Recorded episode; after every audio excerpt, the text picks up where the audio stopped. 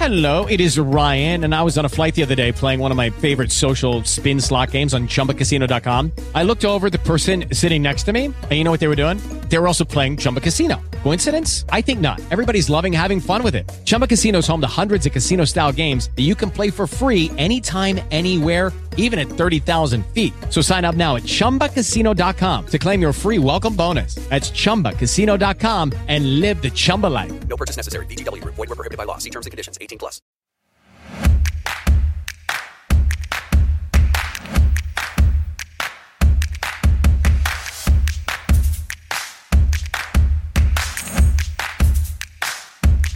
Bienvenidos al podcast para padres de Montebello Academy, un espacio dedicado a enriquecer tus herramientas y estrategias como madre o padre. Vamos ahora a nuestro episodio de hoy.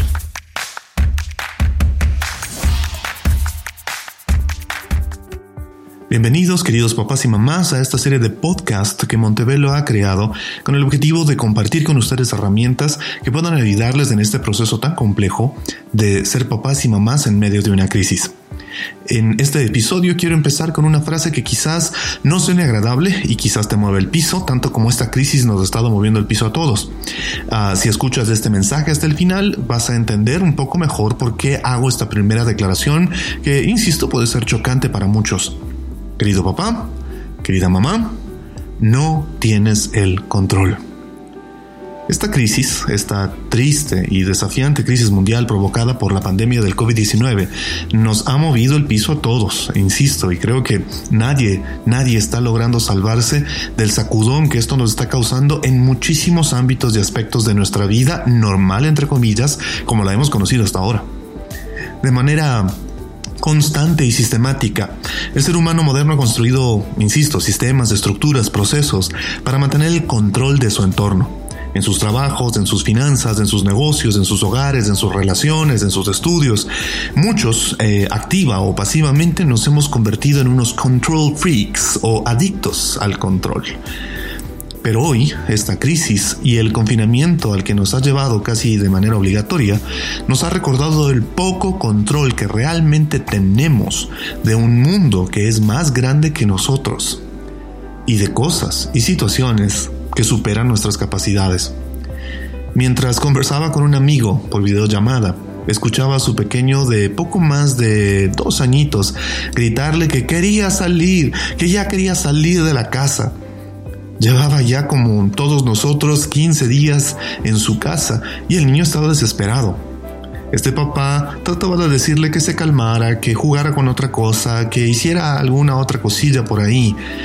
Mientras buscaba, claro que el niño no interrumpiera nuestra conversación, la cual no era formal, pero simplemente el papá quería tener un tiempo para conversar con otro adulto hasta que de pronto ese pequeño de dos añitos y pico corrió hacia la puerta de la casa gritando, me voy a escapar, me voy a escapar, no me pueden tener atrapado, me voy a escapar. De muchas maneras, hemos creado para nosotros, en versión de adultos, claro está, la ilusión de que por ser grandes teníamos el control, que nuestra vida, o por lo menos gran parte de ella, se hacía como nosotros queríamos pero hoy, hoy nos chocamos con la cruda realidad de que en más formas de las que quisiéramos admitir, no tenemos el control. Por lo menos, no tenemos el control de la mayoría de cosas y personas que están a nuestro alrededor, que son parte de nuestra vida, directa o indirectamente. Has estado con tu familia ya unos días, confinado, encerrado en, en, las paredes, en el espacio de tu casa, de tu departamento, y me imagino que estás tan agotado, tan asfixiado, tan cansado como la mayoría. No porque no les ames, sino porque realmente esto nos ha obligado a un tipo de convivencia a la que no estábamos acostumbrados y queríamos al inicio controlarlo todo. Quizás empezaste limpiando la casa, arreglando las cosas, poniendo uh, las cosas eh, en orden, tratando de ocupar así tu tiempo, pero después de tantos días ya no sabes qué más hacer y aparte de eso tienes que trabajar o teletrabajar o, o ver qué haces con tu trabajo, tratar de administrar adecuadamente tus finanzas, eh, con tus hijos eh, enojados, uh, tu esposo o tu esposa si eh, eres casado, en tensión contigo, o quizás otros familiares, tus papás, tus cuñados, tus hermanos también en tensión y con dificultades pasando problemas o apuros. Y toda esa tensión ahí, atrapados, encerrados voluntariamente, y así debemos mantenernos, por cierto. Pero nos ha puesto a todos en una situación completamente desconocida. Pero esta situación desconocida quizás sea un buen momento para recordar lo siguiente. Existe un Dios y no eres tú. Existe un Dios y no eres tú. Una de las frases más chocantes pero liberadoras. Una frase que he convertido en un lema personal y que hoy te animo, querido papá, querida mamá, para que te tomes un momento para pensarla, para meditarla. Existe un Dios y no eres tú. ¿Por qué te digo que para mí ha sido una frase liberadora? Porque me ha recordado una y otra vez que donde mis fuerzas, mis capacidades, mis recursos, mi inteligencia se ven limitadas por circunstancias que van más allá de mí, más allá de, mis capacidades y etcétera. Circunstancias que no puedo controlar. Existe un Dios que está por encima de esas circunstancias y que sí las puede controlar. Sé que la crisis que estamos viviendo genera muchas preguntas en todos nosotros pero quiero animarte para que busques las respuestas a esas preguntas con una actitud de esperanza y fe. No trates de responderlas desde la desesperación o la angustia o el pesimismo, porque para lo primero, Dios puede guiarte. Para lo segundo, podrías ahogarte solo o sola en tu propia tortura mental. Este confinamiento, que según las autoridades debemos mantener por al menos 10 días más, nos ha dado la sensación de que hemos perdido nuestra libertad. Pero, ¿qué clase de libertad hemos perdido? Puedes pensar en la libertad como si vinieran dos sabores, dos tipos de libertad. Está la libertad de las opresiones, limitaciones, elementos externos que me dicen qué hacer, que me fijan a un sitio, Podríamos llamar a esa la libertad de. Quiero la libertad de. Quiero la libertad de estas cadenas, quiero la libertad de esta prisión, quiero la libertad de esta casa. Y también está el segundo tipo de libertad, a la que me voy a permitir llamar uh, libertad para. Esta última es la libertad para vivir la clase de vida que fui hecho para vivir, la libertad para ser el hombre o la mujer que debo ser la libertad para convertirme, con la ayuda de Dios espero, en la clase de papá o mamá que mis hijos realmente necesitan. Ahora, claro está que la libertad que más nos gusta, por cierto, es la que se refiere a las restricciones externas, la libertad de... No quiero que nadie me esté diciendo qué hacer. Y creo que hemos visto en las redes sociales y en muchas expresiones, algunas activas, pasivas, amables y otras toscas, a gente diciendo, ya estoy harto, estoy harto de que me digan qué hacer. No, no, no quiero que me sigan limitando, no, no me dejan salir, no me dejan moverme, no me dejan hacer esto, no me dejan hacer lo otro. Y es interesante cómo en adultos podemos escuchar un tipo de actitud que uno esperaría de niños. El niño quejándose de estoy harto de estar atrapado, déjenme salir, me voy a escapar. Hace algunos años, cuando era yo adolescente, quizás algunos de ustedes lo recuerden, había un programa que se llamaba Malcolm in the Middle, una dinámica familiar que trillaba en lo gracioso en medio de la locura de esa familia. Y la canción, el jingle que se usaba como apertura del programa, decía, You are not the boss of me now. Tú no eres mi jefe. Tú no eres mi jefe. Y no queremos jefes, no queremos que la gente nos diga qué hacer. Hay gente que está chocando incluso con las autoridades diciendo yo no quiero que me digan qué hacer, quiero salir, quiero poder moverme, estoy harto.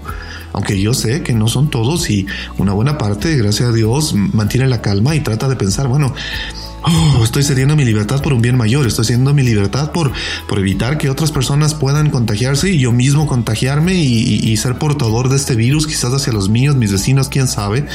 Y, y tratamos, hacemos el esfuerzo de mantenernos en casa, pero una parte nuestra muy interna ya está cansada. Y claro que queremos ser libres.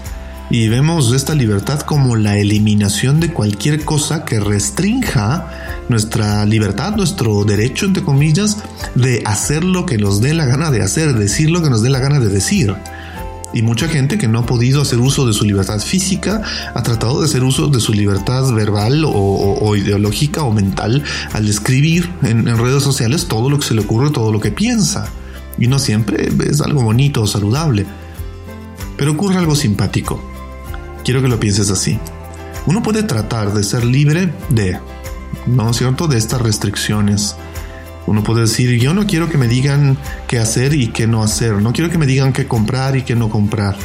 Alguna vez conversaba con alguien, estoy poniendo un ejemplo un poco extremo, que me decía, oye, yo soy libre de beber tenía esta persona problemas con bebida y estaba afectando a su familia. Y conversábamos él y yo sobre cuán dañino esto era para él y cuántos problemas le estaba causando a su familia, pero él insistía, yo soy libre, yo soy libre de beber cuanto a mí me dé la gana, soy un adulto y yo no tengo por qué estar con restricciones que nadie, ni mi esposa, ni mis hijos, ni mis vecinos me impongan para decirme por qué sí o por qué no puedo yo tomarme una copa de lo que a mí me dé la gana. Pero le pedí que hiciera algo que empezara a pensar en cuanto este vicio, slash hábito, estaba deteriorando su salud, estaba lastimando, aparte de avergonzando a su familia, cuánto estaba destruyendo su matrimonio, cuánto estaba afectando su capacidad y desempeño en su trabajo. Y le dije, ok, tú me dices que eres libre de hacer lo que quieras, que no quieres restricciones externas, pero te pregunto, así como eres libre de beber, ¿crees que eres libre de dejar de beber? Y él me dijo, claro que puedo. Yo puedo ser libre de lo que me dé la gana. Le dije, ok, podrías intentarlo. ¿Qué te parece si hacemos un pequeño experimento y tratas de no beber, de dejar de beber durante dos semanas? Lamentablemente no pasó ni siquiera una semana cuando nos volvimos a sentar con él y le pregunté, bueno, ¿cómo te fue? Y me dijo, entre lágrimas, acabo de darme cuenta que no soy libre para dejar de beber. Soy libre de beber, pero no soy libre para dejar de hacerlo. Resulta que mi libertad no está restringida por factores externos. La verdadera, la genuina libertad que necesitamos, jamás está restringida por factores externos está limitada por una realidad interna, que es una especie de debilidad en mí, algo, algo que está roto y que realmente me limita no por las restricciones externas, sino por lo que realmente está pasando en mi mente, en mi alma, en mi espíritu. Quiero dejar de beber, pero no puedo. Quiero dejar de ser amargado, pero no puedo. Quiero dejar de fastidiarle a mi esposo o a mi esposa en medio de esta cuarentena, pero no puedo. Quiero dejar de discutir por tonterías, pero no puedo. Quiero dejar de gritarle a mis hijos, pero no puedo. Quiero dejar de ponerme tenso y preocupado por todo lo que pasa, pero no puedo. No puedo. No lo logro. Y resulta que no logro usar mi libertad para la libertad que me falta, que quizás te falta. Entonces no es la libertad externa, es la libertad interna si te falta libertad interna, eh, es un tipo de esclavitud.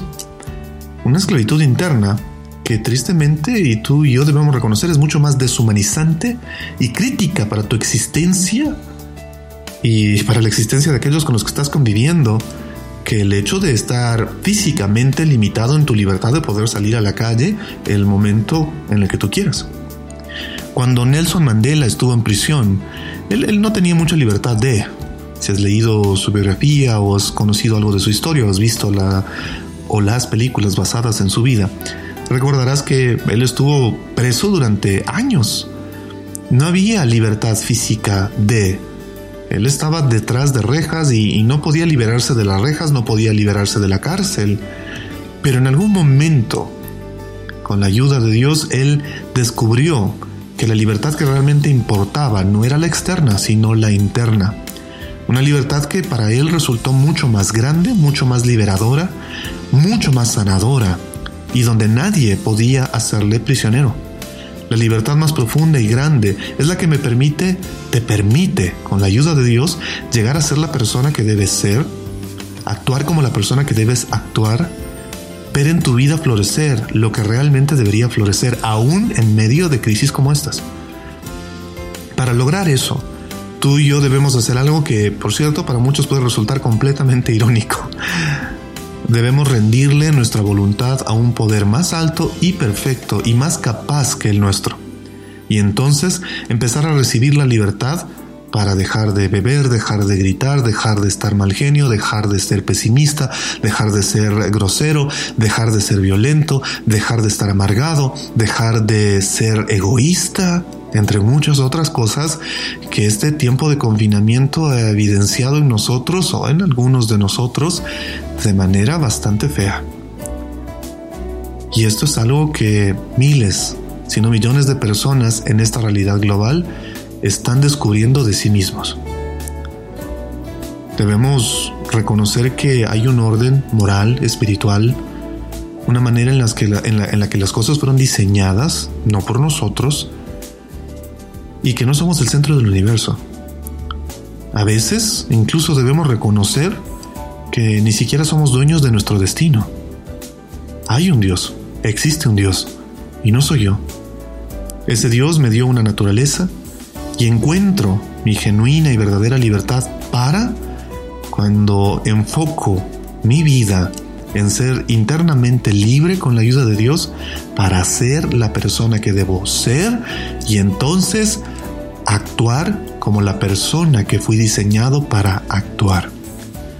Ahora, en este proceso de cuarentena, en el que las clases por lo menos se mantendrán suspendidas durante todo el mes de abril, quiero pedirte que hagas un esfuerzo por tratar de darle orden y estructura.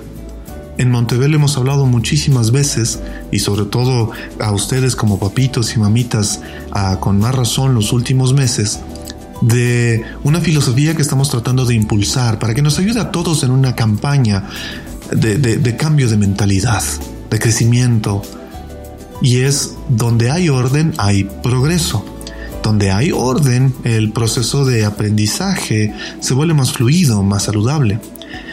Y esta situación, este confinamiento, esta crisis por esta enfermedad, por esta pandemia, nos ha obligado a todos a hacer cambios ha obligado a las escuelas y colegios como el nuestro a hacer cambios radicales y pasar de una modalidad presencial de escuela a una modalidad en línea en cuestión de un poquísimo tiempo, poniéndonos a aquellos que estamos al frente, aquellos que están en las clases como docentes, aquellos que están en las partes administrativas dando soporte en, la carrera de tratar de volvernos eficientes tan rápido como sea posible en el manejo de herramientas tecnológicas y demás, que por cierto no todo el mundo maneja, no todo el mundo es un genio, no todo el mundo gusta de, y, y nos ha tocado asumir el desafío de salir de nuestra comodidad y nuestro status quo y reaprender cómo hacer educación en línea, algo que, insisto, no todos saben hacer y que no a todos les resulta fácil. Nos ha obligado a salir de nuestras paredes mentales, de nuestras paredes emocionales y arriesgarnos a aparecer frente a una cámara, a generar contenido distinto, a buscar un proceso de acercamiento hacia sus hijos, nuestros estudiantes, de manera diferente. Y sin duda, a ustedes como papás también les ha obligado a tener que reajustar su vida ahora dentro de casa, teletrabajando algunos y otros no, pero enfrentando todos los desafíos que ya habíamos mencionado y al mismo tiempo tratar de darle soporte eh, académico, emocional, espiritual a sus hijos y no es una tarea fácil. Muchos de ustedes, padres y madres, nos han abierto sus corazones y nos han dicho, caray, yo tengo que teletrabajar y al mismo tiempo tratar de monitorear, así sea de reojo, a mi hijo, a mi hija que debe estar pendiente de sus clases. Déjenme decirles, no es fácil y no son los únicos. Tenemos muchos profesores y profesoras que nos dicen, ¿sabe qué? A mí me toca dar clases por teleherramientas, mientras de ladito, de reojo también, tengo que observar a mis hijos o a mis hijas tratando de mantener sus clases mientras yo estoy enseñando a los míos. Esto es algo que nos ha desafiado a todos y nos obliga a todos a crecer. Déjame darte algunas recomendaciones, querido papá, querida mamá, de cómo no seguir luchando por tratar de, tener el control de aquello que no puedes controlar, pero sí establecer un orden con la ayuda de Dios que te permita, con su guía y su dirección, darle estructura, no controlar, pero darle estructura y de esa manera ser más agradable para ti y para tus hijos este reajuste a una realidad de aprendizaje en casa que no sabemos cuánto tiempo real va a durar y a la que todos vamos a tener que hacer múltiples esfuerzos para adaptarnos. Lo primero que ustedes están aprendiendo y que nosotros como institución estamos aprendiendo es que debemos establecer un nuevo ritmo. Algo que nos ha obligado a todos este proceso es de entender que no podemos mantener el mismo ritmo de clases, no podemos eh, mantener el mismo ritmo de aprendizaje. No es lo mismo estar en un aula donde obviamente se puede por parte de los profesores a los estudiantes y los estudiantes a los profesores y los estudiantes de sus pares a realizar preguntas, interactuar, conversar, generar debate, generar retroalimentación. No es lo mismo, en línea no lo es. No existen herramientas que permitan todavía al nivel de la interacción presencial que ocurra lo mismo en un sistema en línea. Hay excelentes herramientas, pero todavía no estamos en ese nivel. Así es que todos tenemos que reajustarnos a este nuevo ritmo y eso requiere mucha paciencia. La paciencia, como les he dicho a algunas personas cerca mío, no es la capacidad de aguantar o solo esperar. La paciencia genuina es la capacidad de mantener la calma con valentía mientras esperas el resultado de una situación que no puedes controlar. Así es que te animo, acepta la realidad de que no tienes el control. Nosotros estamos tratando de aceptarla también como colegio. No tenemos el control de esta situación, pero estamos tratando de darle orden y estructura y estamos estableciendo entonces un nuevo ritmo y ajustándonos con paciencia y mucho amor a ese nuevo ritmo. La segunda cosa que te animo a que hagas en casa es establece una agenda, un calendario, un horario. Ah, no, no, no dejes que tus hijos estén en pijama todo el día. Te animo a ti mismo, no estés en pijama todo el día. Trata de establecer un horario. ¿A qué horas nos vamos a levantar? ¿A qué hora vamos a desayunar? ¿A qué hora nos vamos a arreglar? ¿A qué hora nos vamos a vestir? ¿A qué hora nos vamos a peinar? ¿A qué hora nos vamos a lavar los dientes? Sus hijos han estado acostumbrados en Montevelo a tener una estructura de horarios que les ayudaba a estar tranquilos porque sabían que era lo siguiente que iba a pasar. Lamentablemente ahora en casa, en un ambiente que para ellos obviamente por, por años y años ha sido un, espacio más relajado, un ambiente donde ellos son dueños de lo que ocurre en gran parte en, ese tira y afloja con ustedes, ahora se descubren en sus casas que es su territorio teniendo que tratar de tener orden y estructura durante el tiempo que están recibiendo clases. Así es que si tú quieres ayudarles, necesitas establecer un horario. Hazlo. Horario para desayunar, horario para almorzar, horario para merendar.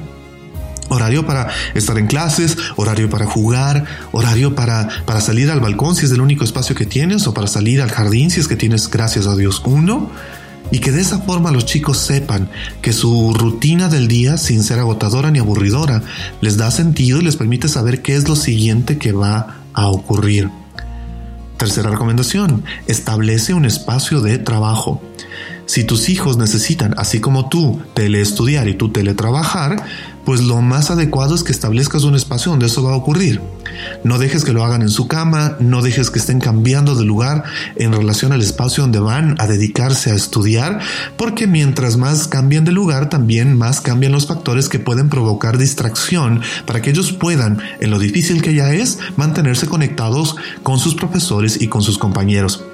Quizás el espacio no te ayude, pero asigna una silla, un espacio en la mesa del comedor, de la sala, un sillón, su habitación si es que tienen un escritorio, pero trata de establecer un espacio físico que se convierta de aquí en adelante hasta que esta situación cambie en su espacio de trabajo y estudio, donde él o ella, tus hijos, puedan sentarse y ordenadamente desarrollar todas sus actividades académicas.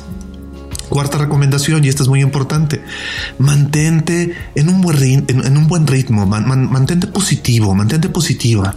Tus hijos están enfrentando algo que para su generación es absolutamente nuevo, debo reconocerlo. Para la mayoría de nosotros también lo es. No hemos pasado en nuestra historia de vida, por lo menos aquellos que estamos, no sé, en los 40, en 50, no hemos pasado en nuestra historia algo como lo que estamos viviendo ahora. Pero tus hijos tampoco. Y nosotros como adultos se supone que debemos estar más maduros emocional y psicológicamente como para entender cómo vamos a poder juntos, ayudándonos, enfrentar esta crisis. Pero los chicos no lo saben. Para los chicos esto es tan nuevo, tan absolutamente distinto y crítico que muchos de ellos, aunque quizás no lo estén expresando, están, están asustados, están con miedo, están con incertidumbre de cómo va a desarrollarse todo esto y, y dónde va a parar. Entonces, si tú mantienes conversaciones que son solo de tono negativo, si todo el tiempo estás hablando solo de las noticias malas que, revisas en los noticieros o en las redes sociales, si todo el tiempo estás con una actitud negativa hacia su proceso de aprendizaje, si todo el tiempo estás con una actitud negativa hacia tu esposo, hacia tu esposa o hacia lo que está ocurriendo, cómo vas a hacer las cosas, y no te estoy diciendo que no tienes derecho a sentirte golpeado, pero si lo que te está ganando es una actitud negativa, Entonces eso, te aseguro, va a impresionar a tus hijos y no les va a ayudar a ver este tiempo con esperanza y menos aún a tener las herramientas emocionales adecuadas para meterle ganas al proceso de estudios que ahora es un poco más difícil porque está ocurriendo en línea. Mantente positivo y con un buen ritmo. Quinto, resístete, resístete, resístete a la tentación de tratar de abarcar demasiado. Nosotros como colegio lo estamos haciendo. Estamos constantemente evaluando qué debemos hacer y qué no debemos hacer. Porque como es completamente nuevo para nosotros y lo es para la mayoría de colegios y escuelas, estamos tratando de entender cuánto es lo adecuado. Cuántas horas de clase, cuántas horas de tarea, cuánto tiempo realmente es el adecuado para lograr conseguir una clase que sea de calidad donde los chicos realmente aprendan, pero no terminen completamente agotados y fastidiados de estar frente a una pantalla. Así es que, si tú quieres ayudarles, sigue retroalimentándonos, sigue recibiendo las llamadas que estamos tratando de hacer para encontrar juntos esa sabiduría colectiva que nos va a ayudar a encontrar el balance, pero no trates tú también en casa de seguir haciendo todo lo que hacías en tu versión de vida normal tratar de seguir haciendo todas las tareas de trabajo, todas las tareas de casa, todas las tareas de arreglo. Todos, todos estamos obligados a bajar un poco el ritmo y redescubrir a qué debemos dedicarle tiempo, atención y esfuerzo. Nuestras prioridades tienen que cambiar. En el siguiente capítulo hablaremos de algunas herramientas más. Espero que lo que he compartido hoy te sea de utilidad. Y quiero cerrar una vez más recordándote algo. Existe un Dios y no eres tú. No puedes controlar todo. Lo que puedes hacer es darle una estructura a tus hijos y confiar, confiar como nunca en tu vida en que existe un Dios que está por encima de estas circunstancias, que con su guía y su dirección, todos juntos apoyándonos, vamos a poder salir adelante de esta crisis y que no necesitas controlarlo todo para que funcione. Necesitas reajustar tu ritmo, hablar con Dios compartir con la comunidad y ayudarnos para que nuestra fe en Él nos permita encontrar esperanza en medio de esta crisis.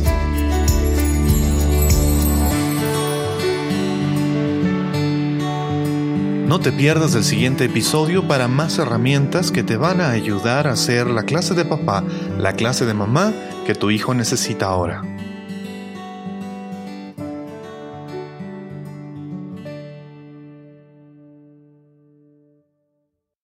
With the Lucky Land slots, you can get lucky just about anywhere. This is your captain speaking. Uh, we've got clear runway and the weather's fine, but we're just going to circle up here a while and uh, get lucky. No, no, nothing like that. It's just these cash prizes add up quick. So I suggest you sit back, keep your tray table upright, and start getting lucky.